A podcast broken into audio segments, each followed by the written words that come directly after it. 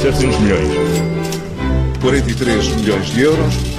Peço desculpa, mas são muitos números. E hoje vamos falar de competitividade ou da falta dela? Mais da falta dela, uh, Maria João, porque hoje vamos olhar para um ranking do Banco Mundial sobre a facilidade de fazer uh, negócios, um ranking com 190 países, em que Portugal surge na 39 posição. Parece, enfim, à primeira vista podia uh, não ser muito mau, mas há um ponto fundamental, é que Portugal cai 16 posições em 4 anos. Em 2015 estávamos na 20 terceira posição e agora estamos enfim, 16 posições mais abaixo. Portanto, numa conjuntura económica mais favorável pós-resgate da Troika, acabamos por não aproveitar a oportunidade para estarmos uh, mais bem colocados uh, neste Doing Business, o ranking do Banco Mundial, que, por exemplo, coloca a Nova Zelândia em primeiro lugar e a Somália, também a título de exemplo, em último. Hum, mas vamos, vamos olhar um pouco para esta queda, esta deterioração da posição de Portugal uh, no ranking.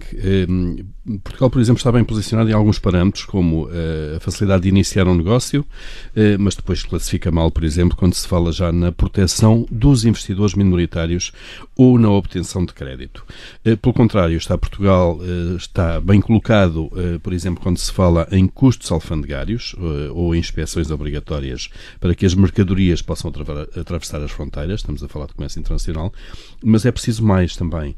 No estudo pode ler-se que os ambientes favoráveis aos negócios estão associados a níveis de pobreza mais baixos eh, e uma regulação eficiente que estimule o empreendedorismo, o acesso ao crédito e o investimento. Ora, os rankings estão obviamente muito relacionados com os pressupostos que mais eh, valorizam.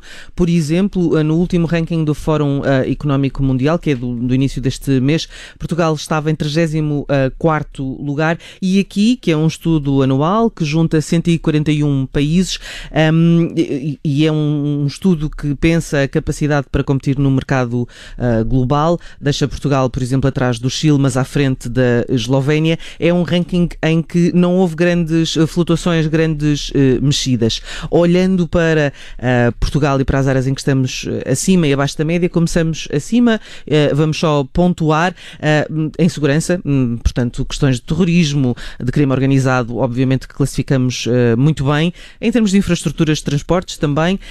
curiosamente, em termos de exigências burocráticas para começar um negócio, também classificamos bem, o que aí aparentemente não é tão óbvio. O tal arranque da empresa, não é? Que é relativamente fácil. Mas depois há o outro lado da moeda, não é? Eh, da outra moeda de troca, se quisermos, que é o lado negativo. E aqui eh, público e privado uh, apanham todos pela mesma tabela, se quisermos. O desempenho do setor público é aqui assinalado como negativo, com especial nota uh, para o funcionamento da justiça, mas também as regras de funcionamento das empresas, isto tem a ver com a organização uh, das privadas e dos gestores, em que são apontadas grandes deficiências nas regras de auditoria, de contabilidade, na prevenção de conflitos de interesses dentro das empresas privadas e nas regras de transparência destinada a acionistas. Moeda de troca nas manhãs 360 acontece de segunda a sexta aqui na sua Rádio Observador e, claro, sempre em podcast. 4.700 milhões. 43 milhões de euros. Peço desculpa, mas são muitos números. 8 minutos para as 10, vamos ao lado bom. Rádio Observador.